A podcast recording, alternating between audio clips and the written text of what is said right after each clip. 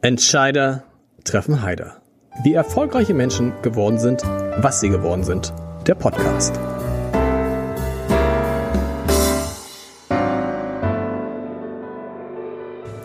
Herzlich willkommen. Mein Name ist Lars Heider und wir werden heute klären, warum Anke Engelke kein Fleisch mehr isst, nicht innerhalb Europas fliegt und keine sozialen Medien nutzt und ich kann so viel verraten, ich mache das auch und über mich spricht keiner. Aber Anke Engelke, wir werden uns auch fragen, warum Stefan Raab eigentlich keinen Podcast hat und wer uns alles noch so einfällt, dem man gern zuhören würde und wie man diese Menschen vielleicht überzeugen kann. Und vor allem werden wir darüber sprechen, wie man eigentlich von Hamburg aus General Manager Europe von Spotify sein kann, denn genau das ist mein heutiger Gast. Ich freue mich sehr auf Michael Krause. Lieber Michael, schön, dass du heute hier bist, sehr schön.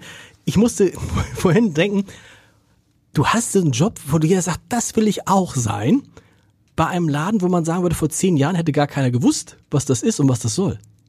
Kann man das so, kann man das so kurz zusammenfassen? Ja, also erstmal vielen Dank für die Einladung. Moin. Ähm, ja, es ist auf jeden Fall ein sehr abwechslungsreicher Job, der äh, verschiedene Inhalte und verschiedene Themen äh, mit sich bringt, die erstmal sehr unterhaltsam und spannend sind. Ähm, aber klar, Spotify ist noch nicht so lange auf dem Markt. Vor 15 Jahren sind wir in Europa gelauncht, eine schwedische Firma. Und, das vergessen viele. Stockholm. Stockholm. Die. Zentrale ist, das ist nicht irgendwie hier äh, äh, San Francisco, sondern Stockholm. Absolut. Daniel Eck ist äh, unser Gründer und ähm, Martin Lorenzen, die haben es in Schweden gegründet. Äh, in einem Markt, wo die Musikbranche sehr gelitten hat unter den illegalen Downloads und wo die äh, Voraussetzungen dann da waren, dass die Plattenfirmen dieses neue Modell, alles hören zu können äh, in einem Stream, auf einem mobilen Endgerät oder einem digitalen Endgerät, ähm, dem zugestimmt haben und wir haben es ausprobiert und es hat sehr gut funktioniert. Wie bist du zu Spotify gekommen? Weil ich weiß es in dem Fragebogen, den ich immer allen vorher zuschicke, hast du gesagt, eigentlich hast du davon geträumt, Plattenfirma. ich erinnere mich nicht. Ich habe tatsächlich mal mit einer Band bei einer Plattenfirma gesessen. Das ist so 30 Jahre her und es kommt einem vor wie aus einem anderen äh, Universum. Aber dein Traum war auch Plattenfirma. Ja, genau. Also vor allem Musik. Ich bin ein großer, großer Musikfan, habe ganz klassisch klischeemäßig in der Band gespielt und ähm, welche Richtung? Äh, wir haben so Rock gemacht, würde ich mal sagen, deutschen Rock. Das war damals so in den äh, Mitte der 90er auf jeden Fall was, was noch ein bisschen neu war und, und cool war und es war deutscher Rock und ähm, da haben wir sehr viel Spaß gehabt und generell hat mich Musik sehr fasziniert, war so einer von denen, die so jeden Cent Taschengeld in Musik investiert haben und große Sammlungen gehegt habe und meine halbe Freizeit damit verbracht habe, Musik zu hören und das fand ich auf jeden Fall sehr faszinierend und dann hätte ich beinahe noch den, die Abbiegung gemacht, weil ich dann so Rettungsdienst gemacht habe und äh, äh, als Zivildienstleister ein mhm. Jahr und dann fand ich natürlich diese Position des Arztes sehr spannend, der Notarzt, der kommt und alles weiß und alles regelt und alles wird gut. Ähm, aber zum Glück war mein Abi zu schlecht. Und dann, also zum Glück im Nachhinein, ja. weil viele meiner Freunde sind es geworden und sind gar nicht jetzt immer 100% glücklich mit dem. Äh, manche aber auch schon. Und äh, ja, dann habe ich angewandte Kulturwissenschaften studiert mit Musik und BWL ähm, und hatte dann als erste Idee, Plattenfirma ist doch das, was Musik äh, verinnerlicht, verkörpert und äh, wo große Karrieren geschaffen werden und habe dann da auch angefangen, Praktika und so zu machen. Und dann kam die digitale Transformation. Und dann bin ich auf die digitale Seite gewechselt. Und da muss man jetzt mal all den zurufen, die immer sagen, angewandte Kulturwissenschaften, da zuckt man sofort und weiß, der hat in Lüneburg studiert. Man hat, man hat immer den Eindruck, das gibt's nur in Lüneburg und viele fragen sich, was kann man mit angewandte Kulturwissenschaften? Hallo, unter anderem General Manager von Spotify für Europa. Wie bist du aber dann an Spotify gekommen? War, war dir das schon ein Begriff damals? Äh, wie kam das? Naja, als ich studiert habe, war Spotify ja noch gar nicht gelauncht. Genau. Äh, wir haben zwar schon so ein erstes Seminar gemacht. Ähm, schöne Grüße an Olaf, der damals schon das Streaming-Seminar gemacht hat. Da haben wir aber eher Vorlesungen gestreamt von einer Uni zur anderen, aber schon erste Versuche gemacht. Und dann kamen verschiedene Stationen im Mobilunterhaltungsbereich, äh, also Handy.de hier auch in Hamburg, äh, Bertelsmann Firma und ähm, dann nochmal zu ProSieben ähm, und ähm, von da aus dann zu dieser, einem französischen Streamingdienst. Und dann bin ich bei Spotify gelandet bin da jetzt seit fast sechs Jahren sehr glücklich. Sehr. Und das Lustige ist ja, Spotify, jeder andere würde mit dir wahrscheinlich jetzt über Musik sprechen. Und ich bin natürlich nicht blöd und lasse mir die Gelegenheit natürlich nicht entgehen und möchte mit dir gern über Podcasts sprechen. Haben die bei der Gründung von Spotify, bei der Überlegung, hat sowas wie Podcast schon eine Rolle gespielt? Weil wir tun ja jetzt immer so, als ob es eine neue Entdeckung ist. Mhm. Es war, es ist eine Entdeckung, die gab es schon mal. Es gab schon mal so eine kleine Podcast-Welle, die dann wieder verschwunden ist. Mhm. Weshalb auch viele, viele dachten jetzt, das ist, hat sich erledigt und viele diesen Zug verpasst haben. Aber spielte das bei Spotify damals schon eine Rolle? Bei der Gründung war der Fokus schon auf Musik. Das kann man ehrlicherweise sagen, dass da die, die ähm, Aufgabe war, quasi einen legalen Musikdienst zu bauen, der besser ist als Piraterie, weil das war das, was erstmal sehr verlockend war für viele, jeden Song runterladen zu können ähm, von irgendwelchen Peer-to-Peer-Netzwerken, den man immer schon hören wollte. Das heißt, wir mussten was bauen, was besser ist als Piraterie, wo man auch alle Songs hat, ähm, was es auch theoretisch umsonst gibt, beziehungsweise werbefinanziert. Umsonst ist ja nichts. Mhm. Ähm, und ähm, das haben wir dann erstmal als ersten Fokus gehabt. Und die äh, anderen Inhalte wie Podcast, die kamen erst 2016 mit dazu ähm, als Fokus. Und es hat tatsächlich auch hier in Deutschland gestartet. Also der deutsche Markt war der erste Markt, wo wir Podcasts ausprobiert haben. Und mit was sind dann, man erinnert sich solche Sachen ähm, wie Olli Schulz und äh, Jan Böhmermann, die waren ja mal beim beim Radio. Beim Radio. Ja, genau. In so einer, und die haben die dann irgendwann mal ziehen lassen, was im Nachhinein keine so gute Idee war. Aber das war einer so der ersten großen Podcasts. Ne? Ja, ich würde sagen, das war schon einer der initialen Momente, wo wir auch gesehen haben, wie groß Podcast wieder werden kann, dass das Thema Audio einfach generell gerade ein Riesenwachstumsthema ist und Podcast halt eine der Gattungen, die sehr gut funktioniert und in Deutschland auch besonders gut funktioniert. Und Fest und Flauschig war das leuchtende Beispiel dafür, wie gut es funktionieren kann und hat dann auch unseren Gründer, der uns hier in Deutschland besucht hat, mit inspiriert, zu sagen, Podcast, das sollten wir, glaube ich, global mal richtig ernst nehmen. Und dann haben wir das auch sehr ernst genommen, haben viele Firmen übernommen, haben sehr viel investiert, haben neue Inhalte unter Vertrag genommen, ähm, exklusive Podcast, aber auch die große breite Masse. Und mittlerweile haben wir über fünf Millionen Podcast-Serien auf der Plattform. Fünf Millionen? Ja, also nicht einzelne Podcast-Episoden, ja, sondern Serien. Okay. Serien. Da reden wir über weltweit, ne? Weltweit, genau. In Deutschland, wie viele deutschsprachige Podcasts? Über 70.000 Serien. Über ja.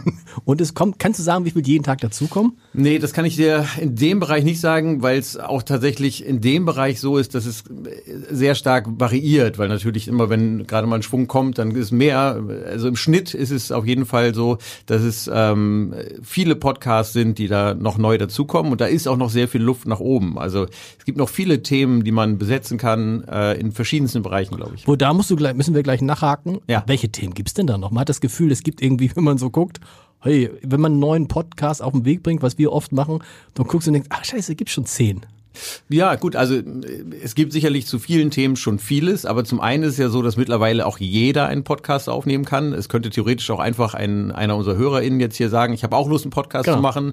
Da gibt es auch Apps dafür. Anchor zum Beispiel ist eine App, äh, wie der Anker auf Englisch. Lädt man sich einfach runter und kann dann einen Podcast äh, gestalten, kann den irgendwie mit Titelmelodie versehen und alles und direkt hochladen mit einem Klick. Das heißt, es ist so einfach wie kaum in eine andere Mediengattung, einfacher als Video, einfacher als Musik äh, kann man seine, seine Geschichten erzählen.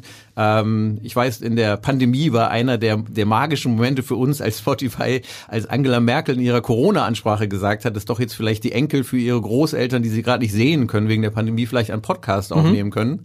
Das war so einer der Momente, wo, glaube ich, vielen klar geworden ist, ach so, ja, kann man ja auch selber mal so einen Podcast machen.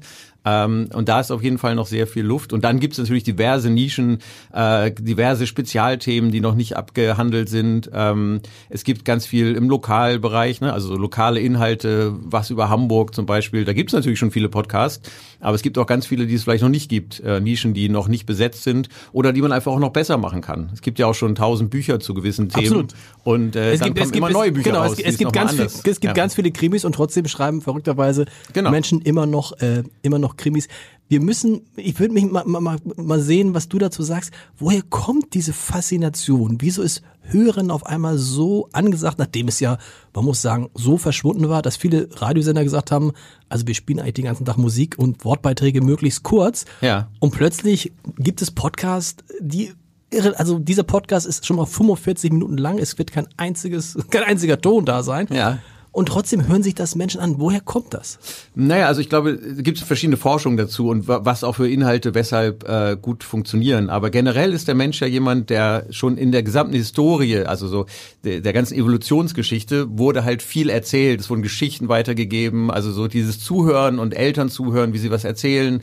Ähm, das ist auf jeden Fall sehr tief in uns drin. Und dann hat Deutschland auch noch eine sehr starke Audiogeschichte, jetzt wirklich auch in der auf, aufgenommenen und verbreiteten Audio, ähm, im Audio Radiobereich. Da gibt es zum Beispiel die vielen Hörspiele, die es damals schon im Radio auch gab, dann, als auch viele Theater nach dem Krieg gar nicht mehr existierten und man sagte, man will aber trotzdem auch Geschichten erzählen. Das ist so eine deutsche Besonderheit. Dann ist eine deutsche Besonderheit auch das Hörspiel, Kinderhörspiele zum Beispiel, äh, die es so in der Form auch nur in Deutschland gibt, wo man auch eine gewisse ähm, ja eine, eine gewisse Prägung schon hat, dadurch, dass man schon als Kind äh, zugehört hat und, und Hörspiele und so weiter äh, konsumiert hat.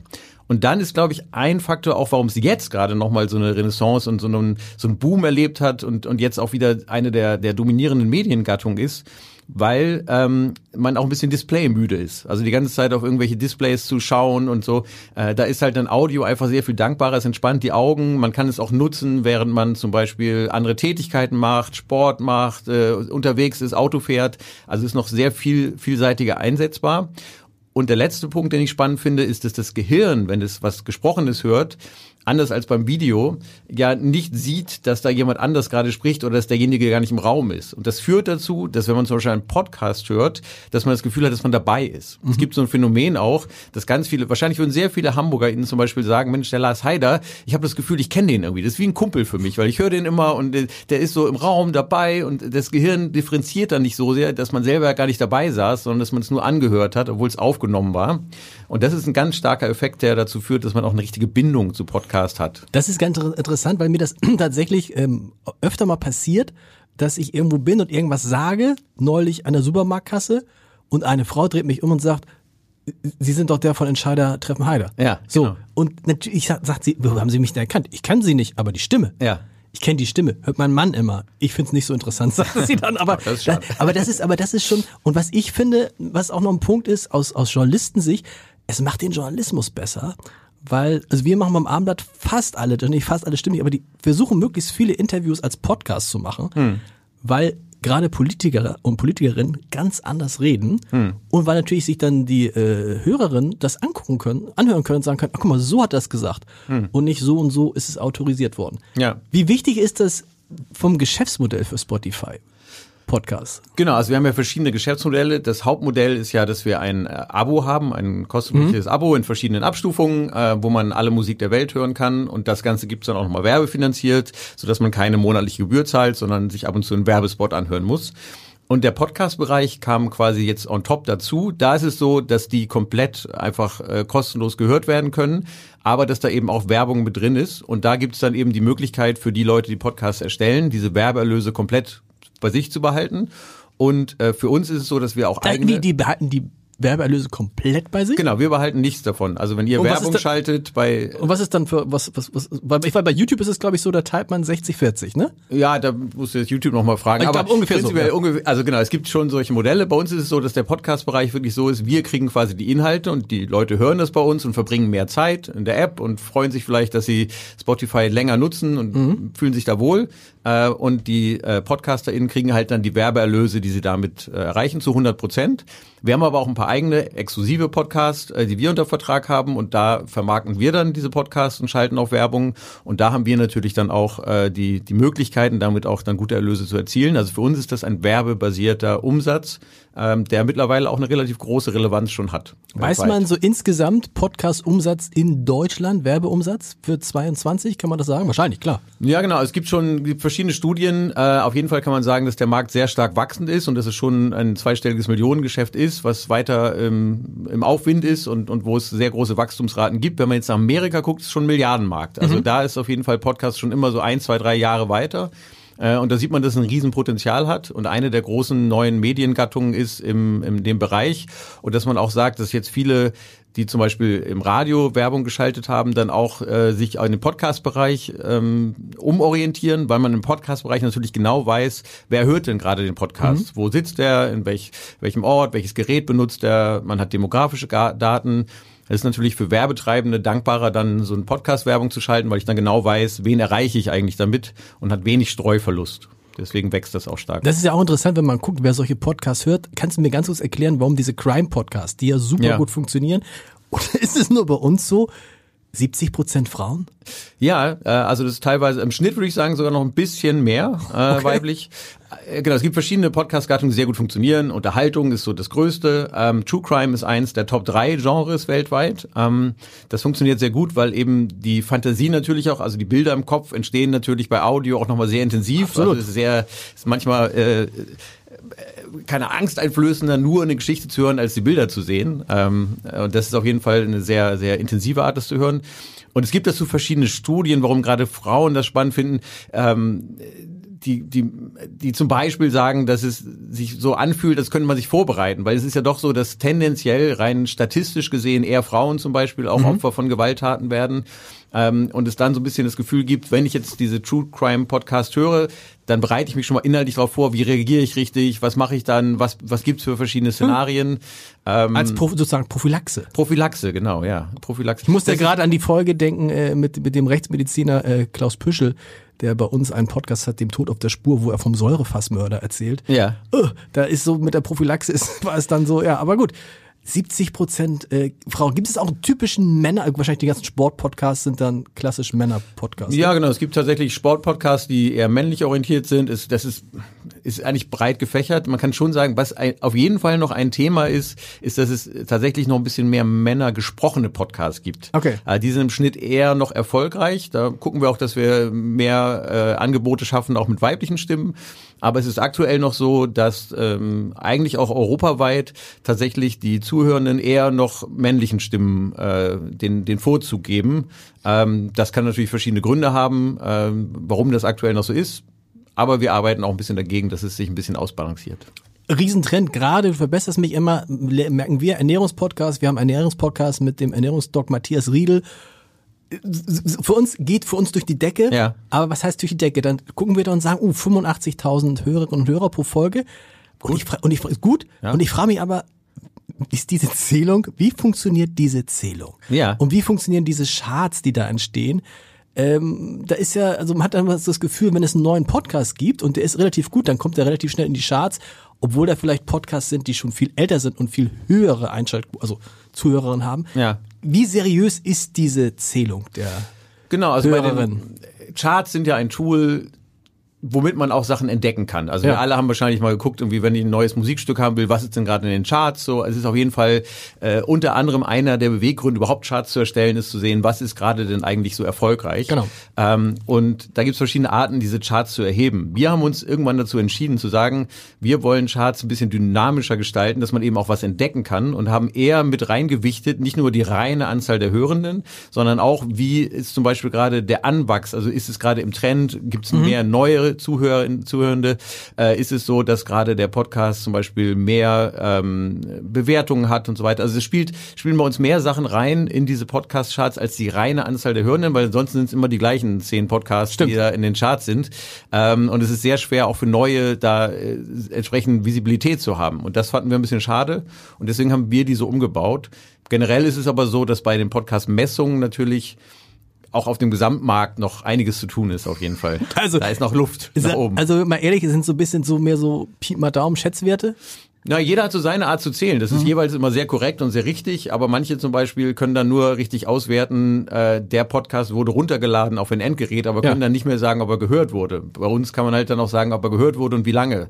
Und deswegen gibt's halt verschiedene Arten, das anzugucken. Und wenn man es vergleichen will, vergleicht man äh, im schlimmsten Fall Äpfel und Birnen, weil das eine ist halt nur runtergeladen und das andere ist 30,2 Minuten gehört. Das ist natürlich dann ein bisschen unterschiedliche Genauigkeit. Und dann ist natürlich die Frage, jemand lädt es auf ein Endgerät und theoretisch können da auch 50 Leute drumrum sitzen, die man dann auch nicht.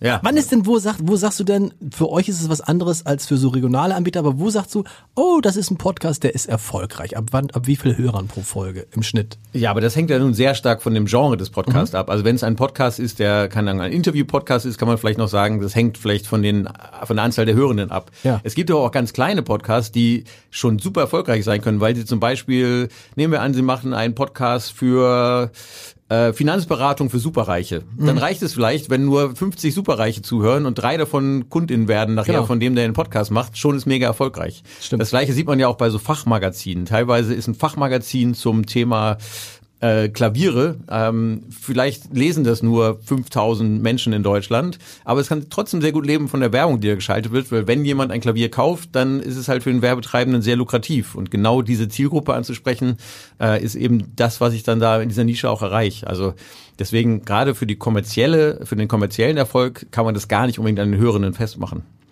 Die erfolgreichsten Podcasts in Deutschland haben aber wie viel?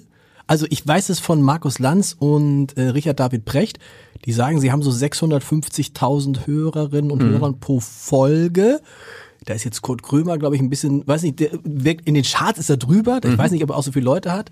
Aber das ist schon eine große das ist schon 600.000 ist 600.000 so ist schon groß, genau. Also die allergrößten haben so dann knapp siebenstellig äh, okay. Zuhörende schon, aber ähm, das ja, ist dann fest und flauschig zum Beispiel, ja, oder? Gemischtes Hack ist Gemischtes der größte okay. in Deutschland aktuell, ähm, der größte Podcast von Felix Lobrecht ja. und äh, Tommy Schmidt. Die sind auch exklusiv bei uns. Ähm, aber ja, das sind schon so Größenordnungen. Alles, was dann sechsstellig wird, äh, ist auf jeden Fall schon eine Größenordnung, wo man sagen kann, das ist ein Mainstream-Podcast, ähm, der wirklich auch zu den Erfolgreichen gehört. Und um das dann zu refinanzieren, da müsst ihr ein bisschen in die Tasche greifen. Ich weiß es auch bei Lanz und Brecht.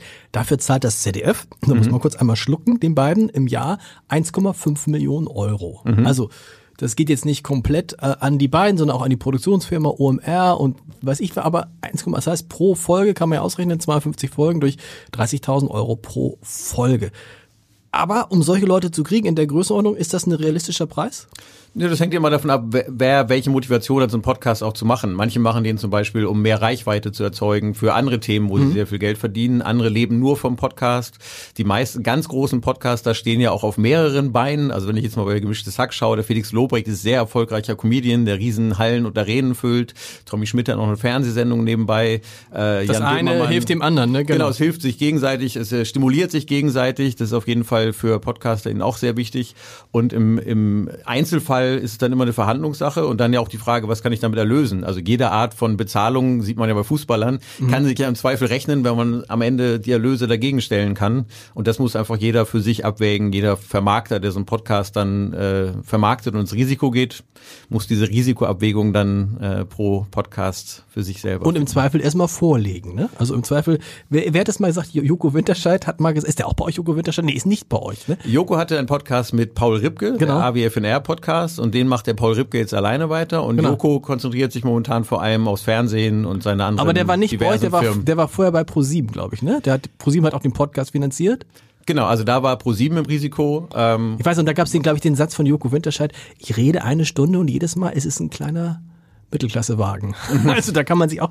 Also, aber das ist wahrscheinlich genauso wie im Buch Buchmarkt. Da gibt es einige wenige, denen gelingen die Bestseller, wo vier, fünf, 600.000 Bücher verkauft werden aber der große Teil kann auch zufrieden sein mit, äh, mit kleineren Hörer oder kann einfach nur zufrieden sein, weil er Spaß an der ganzen Sache hat. Im Idealfall ist es das. Also die Podcasts, die am besten funktionieren, sind sowieso die, wo jemand einfach was erzählen möchte. Mhm. Also es ist sehr schwer, das haben wir auch erlebt, wenn man sagt, das ist ein großer, prominenter, bekannter Mensch, den möchten wir gerne für den Podcast haben und der will eigentlich gar nicht und macht es dann zum Beispiel wegen des Geldes dann wird es meistens kein Erfolg. Funktioniert es ist nicht. wichtig, dass man da authentisch rangeht, mhm. dass man Lust hat, die Sachen zu erzählen, die man erzählen möchte.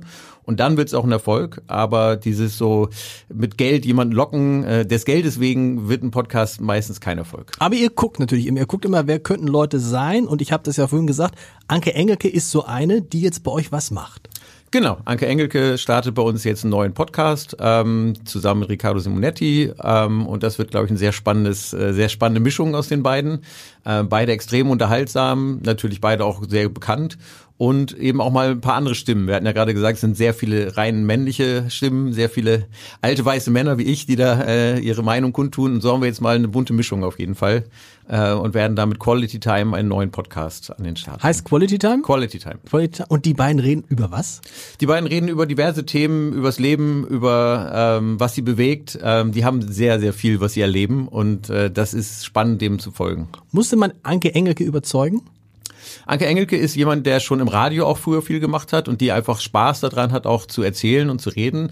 Sie ist aber, glaube ich, schon sehr kritisch. Also sie macht ja, hat ja extrem, also wenn man ihre Karriere mhm. verfolgt, das finde ich auch sehr faszinierend, dann ist es ja so, dass sie eigentlich nie was gemacht hat, wo man im Nachhinein sagt, oh, das ist jetzt aber unangenehm oder da, also so, ich wüsste oder, jetzt oder war nicht Projekt, lustig oder war nicht lustig, lustig genau. oder so. Äh, insofern ist sie, glaube ich, schon sehr wählerisch, was sie macht und deswegen war es für uns umso mehr eine Ehre, dass sie Lust hatte, mit uns einen Podcast zu machen. Und du hast es geschrieben in dem, Pod in, dem Fragebogen, isst kein Fleisch, fliegt innereuropäisch nicht, nutzt keine sozialen Medien. Das hat dich beeindruckt. Ja, sie hat ja, genau, sie hat noch mehr sogar. Sie ja. trinkt auch keinen Alkohol. Das war so ganz, ganz Was viel, macht sie denn? Dachte, sie, wow, also sie atmet. Schon, sie atmet und sie, sie, sie ist dabei sehr freundlich und fröhlich und positiv und äh, also ist schon ein krasses Vorbild auf jeden Fall. Und was steckt denn dahinter? Warum macht sie all diese Sachen nicht? Naja, unter anderem, weil sie sich dessen bewusst ist, dass sie ein Vorbild ist und sagt, wenn Leute wie wir äh, hier weiter durch die Gegend jetten äh, und wir sind ja sehr visibel als prominente Menschen, dann äh, werden auch viele andere sagen, ja, also wenn die das kann, dann will ich das auch. Also insofern sieht sie sich da auch schon als Vorbild und möchte, ähm, dass Leute sich auch inspiriert fühlen von ihr, dann auch mal auf Sachen zu verzichten und Kompromisse zu machen. Sehr gut. Man muss, nur, man muss natürlich nur wissen, ne? wenn man nicht sieht, dass sie nicht fliegt, weiß man nicht, dass sie nicht fliegt, weil man sieht sie nicht. Also ja, aber zumindest sieht man sie ja nicht im Flieger. Das stimmt, man sieht sie nicht.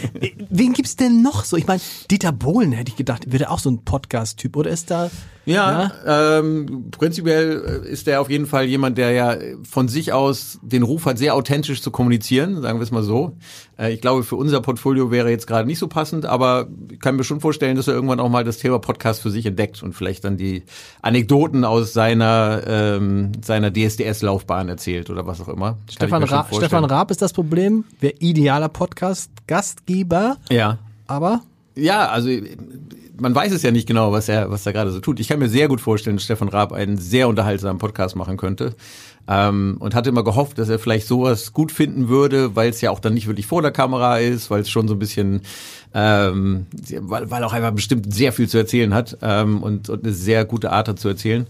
Ähm, aber ja, bisher ist noch nicht zustande gekommen. Also, wenn er jetzt zuhören sollte, kann mir das sehr ist, vorstellen. Das ist, ja, er, das ist ja wahrscheinlich. Ist sehr wahrscheinlich. Sehr wahrscheinlich. Ähm, ja. Weil er auch, glaube ich, Hamburg toll findet und, und auch äh, das Abendblatt bestimmt liest. Aber nein, ich, also auf jeden Fall würden wir uns freuen, wenn, wenn er es macht. Ich denke zum Beispiel auch eine, jemand wie Angela Merkel könnte guten Podcast machen und mal erzählen aus ihrer Amtszeit, das ähm, macht sie vielleicht, wenn sie ihr Buch geschrieben hat. Genau, oder? vielleicht macht sie erstmal das Buch und dann kommt vielleicht hinten raus dann nochmal so ein paar Anekdoten, die dann. Gerhard Schröder hat auch gut werden. funktioniert. Politische Podcast, ja, geht, aber ist natürlich, ist dann auch so ein bisschen was für, für, eine, für eine bestimmte Zielgruppe. Ist kein Massenpodcast, ne? Na, das weiß ich gar nicht. Also politische Talkshows äh, sind ja durchaus auch äh, mittlerweile sehr erfolgreich. Ähm, du hattest ja schon einen, einen der äh, Beteiligten dort erwähnt, ähm, die da auch sehr erfolgreich unterwegs sind. Insofern kann ich mir schon vorstellen, dass es auch ein politischer Podcast oder das politische Gespräch, wenn es gut gemacht ist und gut vorgetragen ist, auch eine größere Reichweite haben könnte. Man muss sagen, das ist wirklich für mich äh, faszinierend gewesen. Es war ja Markus Lanz in diesem Podcast und da reden wir jetzt über 380.000 Abrufe. Mhm. So, also und das lag nicht daran, dass ich dabei war. Das ist ja, aber das ist schon, das ist schon eine Faszination für bestimmte Figuren, die natürlich auch, das ist immer der große Vorteil, dann die Reichweite mitbringen. Ja. Ne, also ja, guck, ja. guck dir da auch, also Influencer-Podcast? Ja, also wir haben tatsächlich Podcasts mit Leuten, die auch eben die gewisse Reichweite bei so äh, gewissen sozialen Plattformen haben. Mhm. Also Rezo und Julian Bam zum Beispiel machen bei uns einen sehr tollen Podcast, der Hobbylos heißt. Der funktioniert auch sehr, sehr gut. Wobei man auch da sagen muss, dass die beiden wirklich Lust haben, auch da zu reden. Also es funktioniert auch nicht, auch das haben wir schon in manchen Märkten probiert, einfach Leute mit viel Reichweite zu nehmen und dann zu sagen, rede doch mal. Äh, wenn die da nicht das Gespür für haben oder die Lust darauf, dann wird es auch kein Erfolg. Auch wenn sie 50 Millionen äh, Folgende auf irgendwelchen Plattformen haben. Äh, aber Influencer klappt. Und ja, wenn wir so Interview-Podcasts haben, wir haben so verschiedene Formate, Palinski zum Beispiel mit Palina mhm. Roginski oder wir haben den Talkomat. Da sieht man natürlich schon, wenn, wenn ein Gast kommt, eine Gästin, die sehr viel Reichweite hat, dann hat auch die Folge sehr viel Reichweite, weil die natürlich ihre Audience auch mitbringen. Also wenn du dir hier mal ähm, Felix Lobrecht, Tommy Schmidt oder Jan Böhmermann einlädst, dann hast du auf jeden Fall eine sichere, sichere Reichweite. Oder Reichweite. wer auch immer irgendwie hunderttausende Leute mitbringt, ist Richard David Precht. Ja. Und das ist ja auch meistens keine schlechten Gespräche. Das alles, worüber wir sprechen, managt ihr, führt ihr von Hamburg aus. Warum Hamburg? Naja, also wir haben schon verschiedene Büros in verschiedenen klar, Ländern. Aber du führst es von Hamburg Ich bin aus. in Hamburg, genau. Ja. Äh, weil ich Hamburger bin und Hamburg mag. Und äh, weil wir bei uns bei Spotify tatsächlich auch jetzt, insbesondere während der Corona-Pandemie, aber auch vorher schon sehr verteilt und virtuell äh, gearbeitet haben, sehr viel Homeoffice sowieso gemacht haben. Mhm. Wir haben in Hamburg auch ein schönes Büro. Ähm, aber es ist am Röningsmarkt. Am Röningsmarkt um genau. Ecke, genau. Äh, es ist aber so, dass wir tatsächlich bei Spotify allen Mitarbeitern die Möglichkeit geben, entweder im Home-Mix zu arbeiten. Das heißt, man ist dann wirklich quasi mehr oder weniger 100 Prozent von zu Hause und kriegt auch einen Tisch und Internet und alles gestellt. Oder im Office-Mix, dann äh, wird einem ein Büroplatz ermöglicht in dem Ort, wo man arbeitet. Man muss sich aber entscheiden.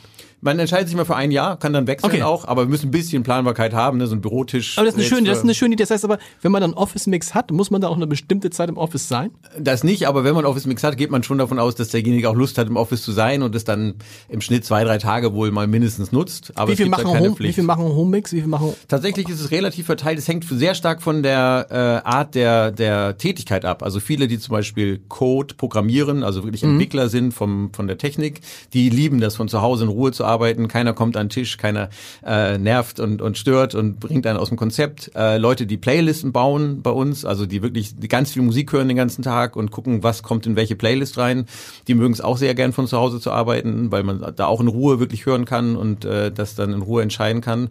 Ähm, und dann gibt es, glaube ich, schon auch noch verschiedene Charaktere. Die einen lieben es, an der Kaffeemaschine zu stehen und mit anderen zu reden und die anderen hassen das. Ja. Die, so, also klassisch introvertiert und extrovertiert. Und, ähm, Hat noch früher das keinen interessiert. Früher mussten alle an der Kaffeemaschine Früher mussten stehen. alle reden, ja. genau. Und, die einen haben dann irgendwie, sind dann danach erstmal äh, im Stuhl zusammengesunken und haben gelitten und die anderen haben gesagt, jetzt geht's aber richtig los. Du hast es gerade über, wir haben gerade müssen noch vielleicht noch einen kleinen Schlenker zur Musik machen. Ja, bitte. Ähm, weil eine, du musst mir eine Sache, das ist ja auch, vielleicht ist es bei mir auch altersbedingt unbedingt. Ähm, ich habe neulich erst zum ersten Mal diesen, heißt der Apache 207? Apache, ja. Apache. Apache 207. Es ist so lustig, dass, warum fiel er mir auf? Weil er mit Udo Lindenberg zusammen gesungen hat und ja. so. Und dann habe ich gedacht, der ist völlig an mir vorbeigegangen. Hm. Ist aber, ist der was? Also ich habe das Gefühl, der ist so auf, auf, auf, auf Augenhöhe mit 187 Straßenbande. Größer, ja. Größer. größer. Ja, ja. Nee, Apache ist einer der ganz großen ähm, Vertreter der auch ein bisschen neueren, in dem Fall Rap-Musik. Äh, die jetzt auch nicht mehr nur über so Straßenthemen genau. und äh, provokante Texte. Netter Typ irgendwie, ne? Netter, ne? also, super ja. Typ, genau, der über über schöne positive Themen äh, singt und und rappt. Äh, witzigerweise auch eine Mischung tatsächlich. Und ähm, ja, der hat jetzt mal mit Udo Lindenberg ein, eine, ähm, eine Kollaboration gemacht und hat Udo Lindenberg zu seiner ersten Nummer eins äh, verholfen in seiner Musikkarriere. Und das ist doch schön, wenn die jungen Leute, die mit den Älteren zusammen und da so generationenübergreifend. Was finden äh, die, also, ich, mein, ich, kann, ich bin großer Udo Lindenberg-Fan, ja. aber was finden diese Jungen immer noch, immer an Udo Lindenberg, dass jeder irgendwie offensichtlich Bock hat, ob das jetzt Clouseau ist oder der oder wer auch immer, äh, Jan Delay, an, Max Herre, Andreas Borani, die ja dann auch die, leuchtende ja. Augen kriegen, wenn Udo Lindenberg den Raum betritt. Ja. Was ist diese, was ist die Magie dieses Mannes? Er war schon auf jeden Fall einer der Vorreiter für deutsche Rock- und Popmusik, würde ich mal sagen. Er hat eine klare, stabile Agenda, einen klaren moralischen Kompass, den er auch sehr äh, deutlich macht. Ähm, er steht authentisch für für eine gewisse Art, eine gewisse ähm, Standfestigkeit und für, für Werte. Ich glaube, das ist wichtig. Er ist sehr authentisch, verstellt sich nicht ähm, und ist einfach ein cooler Typ mit irgendwie ähm, einer sehr langen Geschichte und sehr vielen Hits und einer sehr bewegten Karriere auch, wo man auch mitfühlen kann, wo es mal hoch, mal runter ging, ähm, wo, wo vieles eine Rolle spielt, wo psychologische Themen, Suchtthemen, da ist so viel drin in so einem Odo Lindenberg, in so einer Karriere, ähm, dass das einfach, glaube ich, für sehr viele faszinierend ist, ein Stück weit ein Vorbild ist, Leute damit groß geworden sind. Auch viele deutsche Rapper sagen, dass sie tatsächlich, also jetzt gerade die älteren Generationen, so wie Max Herre, die tatsächlich ja auch die, die Idee, dass man auch auf Deutsch Rapmusik machen mhm. kann, eher davon hatten, dass es ja auch auf Deutsch Rockmusik gab durch Udo Lindenberg und das ist einfach. Der ja auch erst Englisches versucht hat und dann gesagt genau. hat, nee, die Idee ist, ich singe Deutsch. Wenn ich jetzt solche Leute äh, wie äh, Apache 207 ja. nicht erkannt, wer ist denn noch da, wo du sagst, guck da mal hin, da passiert gerade was. Es gibt eine ganz neue, äh, ja. genau, eine ganz neue Szene von von jungen Rappern wie T. Low zum Beispiel, mhm. äh, Mako, der jetzt auch ähm, in Hamburg gerade auf Tour ist. Äh, gibt es eine ganz neue quasi Generation von von modernen Rappern, die jetzt andere Texte ein bisschen haben. Ähm, Rin ist auf jeden Fall jemand, mhm. den man da kennen sollte. Mhm. Also da gibt es schon eine ganze Bandbreite an, an modernen äh, Künstlern. Deine Freunde ist natürlich jetzt eine andere, eine andere Sache, aber auch ein Phänomen, deine Freunde, oder? Absolut, deine Freunde. Äh, hat, glaube ich, vielen Eltern schon den, den Tag gerettet. ja. Da war ja eine sehr schöne Folge hier bei euch, ja, genau. ähm, äh, die hier auch zu Gast waren. Nee, also die, deine Freunde ist ein tolles Phänomen, die einfach gesagt haben, es gibt so viel Kindermusik und so viel nervige Kindermusik wir brauchen mal was, was moderne Musik ist mit kinderrelevanten äh, Texten. Und wer schon mal auf einem Konzert von denen war, äh, das ist schon Ich war da, Fall das ist schon richtig gut. Und das Lustige ist, dass sie ja jedes neue Album noch immer Rolf Zukowski einmal vorspielen. Sozusagen. Ja. Auch da sozusagen Rolf Zukowski und Udo Lindenberg, das sind sozusagen die, die, die Großväter. Godfather. Godfathers dieser ganzen Entwicklung. Ja wir müssen, wir, wir kommen schon so ganz langsam auf die Zielgerade und so ein ja, bisschen gerne. was muss ich mit dir natürlich noch besprechen über dich, weil du hast eine schöne Sache geschrieben und ähm, die ich fast philosophisch fand. Ich frage ja immer die Leute so sinngemäß, ähm, ähm, was denn so Geld für sie bedeutet. Ja. Und da schreiben immer alle, die meisten schreiben, naja, gut, dass man es hat, aber ist auch nicht so wichtig. Und du hast einen schönen Satz geschrieben, du empfindest es als Luxus, beim Einkaufen nicht mehr zu gucken, was man einkauft. Und da habe ich gedacht, das ist so, so, ein Punkt, der für mich ganz genauso gilt, den man sich aber nicht bewusst macht. Ja. Dass das wirklich Luxus ist. Dass man wirklich einfach losgeht und einkauft und am Ende steht man an der Kasse und dann kommt irgendwas zwischen 30 und, oh Gott, heute 100, man staunt ja manchmal 160. Äh, ich habe heute zwei Croissants gekauft, 4,60 hm. Euro. Ja, ja, genau. Und da geht sofort der Schalter hoch, stopp, 10 Mark. Hm. Ähm, wie, wie kam, was, wie, wie, warum, warum, warum ist dir das wichtig? Ja, ist mir eben mal so bewusst geworden. Also in Mark rechne ich nicht um, glaube ich, aber es ist einfach bewusst geworden, schon als ich meinen, meinen ersten Job hatte, der wirklich sehr schlecht bezahlt war, ähm, habe ich aber schon gedacht, aber es reicht, dass man im Supermarkt so sagen kann, ich habe heute Lust auf das oder ich gönn mir jetzt mal ähm, ein Steak oder ich äh, möchte gerne heute mal diese Süßigkeit, ähm, da habe ich gerade Lust drauf. Und dann muss ich nicht sagen, ja, aber reicht das dann noch am Ende des Monats, wenn ich jetzt mir das gönne quasi? Ähm, und das finde ich ist ein ganz toller Luxus, dass man da nicht äh, nachdenken muss und sagen, ich muss jetzt auf alle Sonderangebote gehen und kann mir nicht das leisten, sondern muss dann die Nudeln, weil die gerade im Angebot sind. Ähm, und das ist tatsächlich was, was man dann auch gerne mal vergisst vielleicht dass das schon auch echt ein Luxus ist, dass das auch nicht selbstverständlich ist. Und solange das erfüllt ist, habe ich das Gefühl, ich verdiene genug. Absolut. Du wolltest eigentlich auch Hausmann werden. Ne? Das hätte dann gepasst zum Einkaufen. Das hätte zum Einkaufen. Ich kaufe sehr gerne ein tatsächlich. Mhm. Ähm, äh, einkaufen und ich habe eine Zeit lang auch viel gebügelt, aber jetzt trage ich immer nur den gleichen Pullover jeden Tag. Äh, jetzt mache ich. Du, aber du magst nicht gern bügeln. Nee, aber das war schon so, so doch, das war meditativ, ja, ja und da kann man auch schön Podcast hören und mal Musik hören und so. Das ist schon irgendwie, war eine gute Sache. Ähm, Genau, und Hausmann, ja, das fand ich, als es so, man muss ja immer diesen Abi heften und so, man muss ja mal ausfüllen, was man später mal werden will. Und witzigerweise hatte ich schon damals so ein Medien, habe ich gesagt, irgendwie so Medien, ich glaube, ich habe wörtlich geschrieben, genervter Medienboss oder so, warum auch immer. Äh, oder halt Hausmann, weil ich das so ein bisschen komisch fand, dass diese, dass diese Option, dass man vielleicht nicht arbeitet, sondern eher so im, im Haus den, den Rücken stärkt, die Familie managt und so weiter, dass das nur den Damen damals vorbehalten war. Und ich gesagt, na, warum eigentlich nicht? Ich hätte auch Lust. Irgendwie da hat man wenig Stress und beziehungsweise anderen Stress ähm, aber zumindest nicht den, den Arbeitsstress und wenig Reisen und keine Ahnung. Das war damals dann so eine Mischung aus Provokation und warum eigentlich nicht? Kann doch auch gut sein. Und jetzt gehst du als gutes Vorbild, als Chef deinen Leuten voran und da würden jetzt alle sagen, ah, der, der haut richtig was weg, 70, 80 Stunden. Viele, die hier in diesem Podcast sind, kommen auf 70, 80 Stunden und geben das zumindest an. Und du sagst, ja, du versuchst ein gutes Vorbild zu sein und nicht mehr als 50 Stunden zu arbeiten, eher 40. Und da werden sie sagen, was ist das denn für ein Chef irgendwie? Ich find's total cool, weil ich glaube, das ist genau der, weil natürlich, wenn ein Chef 70 Stunden arbeitet, hat natürlich der Mensch mindestens der, der, der nachkommt, sofort, also 60 muss ich mindestens machen. Warum? Ja, weil ich das, also das steht halt in meinem Vertrag, 40 Stunden und ich find's komisch, dass diese dass es immer noch so eine Art ungeschriebenes Gesetz gilt, dass wer dann Führungskraft ist oder weiterkommen will, der muss dann die Extrameile gehen und der muss dann, das ist ja voll schlechte Vorbild, weil dann hat ja. auch irgendwann gar keine Lust mehr Chef zu sein, weil die alle sagen, ah, ja, okay, aber ja. Äh, keine Ahnung, ich will doch irgendwie auch noch meine Familie sehen und ich will doch auch noch Hobbys haben und ich will gar nicht Chef werden, wenn ich da so viel arbeiten muss. Und ich finde es einfach auch ein komisches Vorbild zu sagen, also immer, man soll immer vorbildlich sein, aber beim Arbeiten da dann bitte ordentlich reinklotzen. Mhm. Das ist ein sehr komisches Vorbild. Also äh, ich möchte schon 40 Stunden gute Arbeit machen und auch irgendwie effektiv sein und auch was wegrocken, wie du gesagt mhm. hast. Ähm, aber ich will das nicht übertreiben. Und wenn ich dann zu viel habe, muss ich halt gucken, warum. Dann habe ich mich vielleicht schlecht fokussiert oder mache irgendein Micromanagement.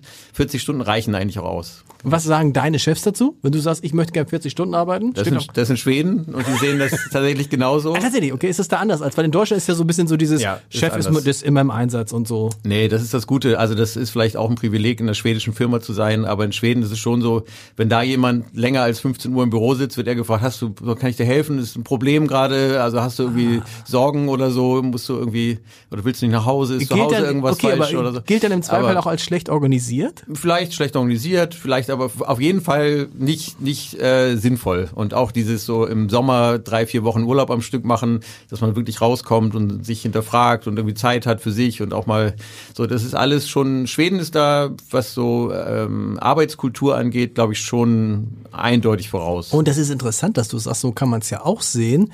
Ein Chef, der 70, 80 Stunden arbeitet, schafft es offensichtlich nicht, sich so zu organisieren, dass er das auch in 40 Stunden oder meinetwegen in 45 Stunden, darauf kommt es ja nicht an. nee. Äh, Wir haben auch keine Stechuhren, also ist schon so eher geschätzt, aber klar, ich sehe ja meinen Kalender und wenn man jetzt zum Beispiel mal nach Schweden reist, ist ja immer die Frage, zählt man dann die Flugzeit noch dazu oder zählt man die Zeit, die man abends im Hotel ist Flugzeit, dazu? Flugzeit, Flugzeit. Anke Engelke, du fährst natürlich jetzt, jetzt gibt's ja die schöne Verbindung Nachtzug nach Stockholm. Haben wir tatsächlich schon äh, mehrfach, wir haben sogar eine interne Gruppe sogar in unserer Slack, wo Leute teilen, wie es jetzt ist, wie es sich wirklich anfühlt und äh, wir haben das auf jeden Fall voll auf dem Schirm und auch die Berliner Kollegen fahren jetzt mit der Bahn äh, nach Schweden. Weil nach Kopenhagen habe ich sie ja von Hamburg aus, ist ja total ist easy. ja Da würde man ja nicht da würde man gar nicht auf die Idee kommen. Aber ja, das würde ich, da gibt's auch noch, da staunt man. Wir waren mal, ich war mal da mit einer Gruppe von, ähm, von Chefredakteuren und Chefredakteuren äh, in Kopenhagen und ich war der Einzige, der mit der Bahn gefahren ist. Und alle Hm. wundert sich, flogen dann teilweise von, äh, von, von Hannover nach München und von München nach Kopenhagen, weil es keine andere Verbindung Ja, gab. ja, ja. Also schwierig. Ja. Wir müssen noch die Gelegenheit nutzen, Ja. an einen Appell jemanden zu richten, der auch in diesem Podcast schon mal war. Thies Rabe, der Schulsenator. Oh, ja, stimmt. Da hast du, da hast du, offen, ja. da hast du offensichtlich ein, ein Thema ist das falsch, aber du hast eine, äh, lieber Thies Rabe, mal hör, hör gut zu. Der Michael hat eine Idee, und ich finde die Idee nicht, ich finde die Idee so sehr interessant, du musst sagen, wie du darauf gekommen bist. Eine Idee für Hamburgs Schülerinnen und Schüler. Ja, also diese Frage war tatsächlich, habe ich lange überlegt, muss man da nicht noch was Gewaltigeres reintun? Die Was- Frage ist, was wolltest du immer schon mal sagen? Was Das solltest ist du die- schon mal sagen? Da gibt es natürlich diverse, es gibt sogar Podcasts, die da eine ganze Frage draus machen und irgendwelche Plakatwände füllen und es ist so philosophisch und so, aber ich hatte eine ganz pragmatische. In dem Moment kam mir das gerade so auf. Ähm, und zwar finde ich es wichtig, also wenn Menschen zur Schule gehen, und wir sind ja alle mal zur Schule gegangen, dann lernt man da ganz viele Sachen und ganz viele davon sind auch total wichtig und gut, dass man sie lernt und man lernt ja ehrlicherweise auch ein bisschen das Lernen und wenn dann mal was dabei ist, was man später nicht mehr braucht, ist es auch nicht so tragisch, weil man zumindest gelernt hat, wie man Sachen lernt.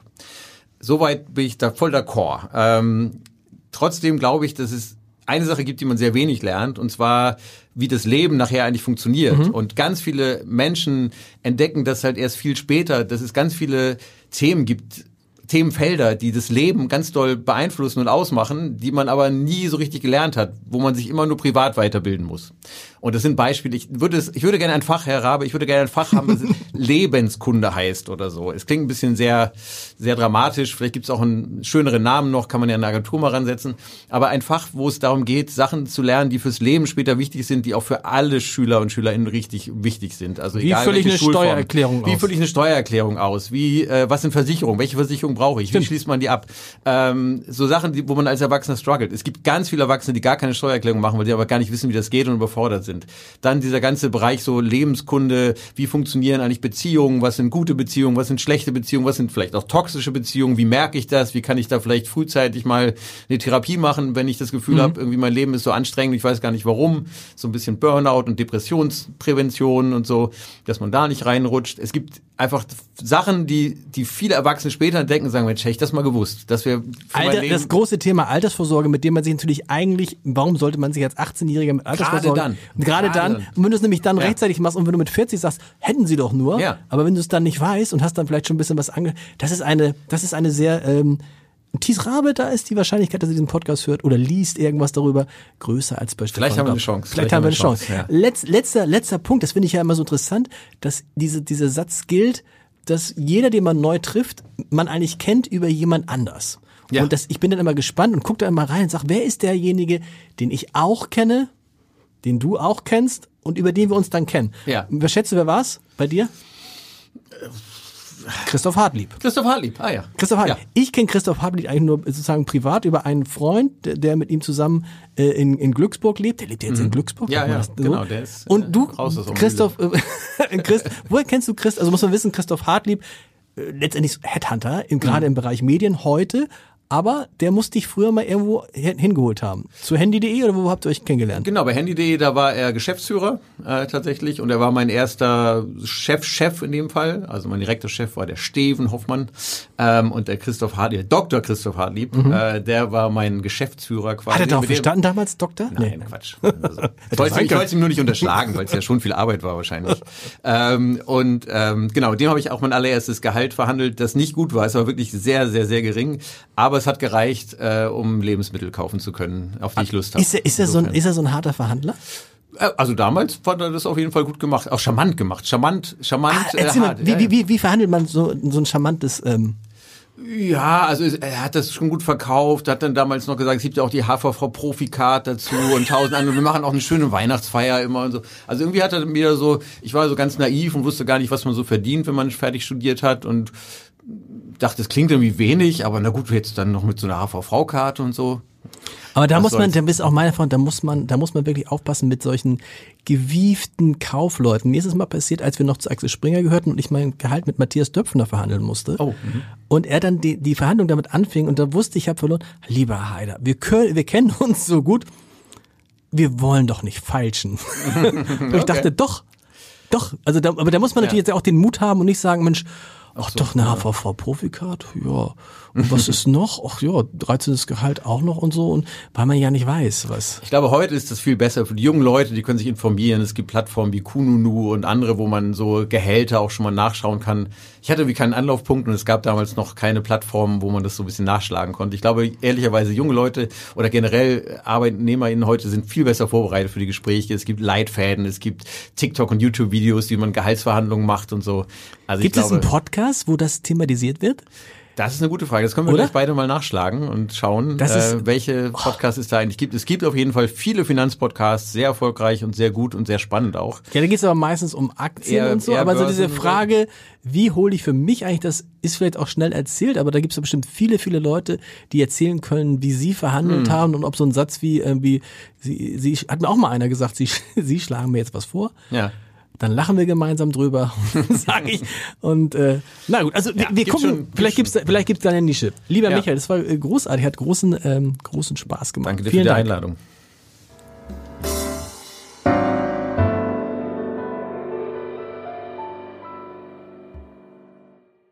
Weitere Podcasts vom Hamburger Abendblatt finden Sie auf abendblatt.de slash podcast.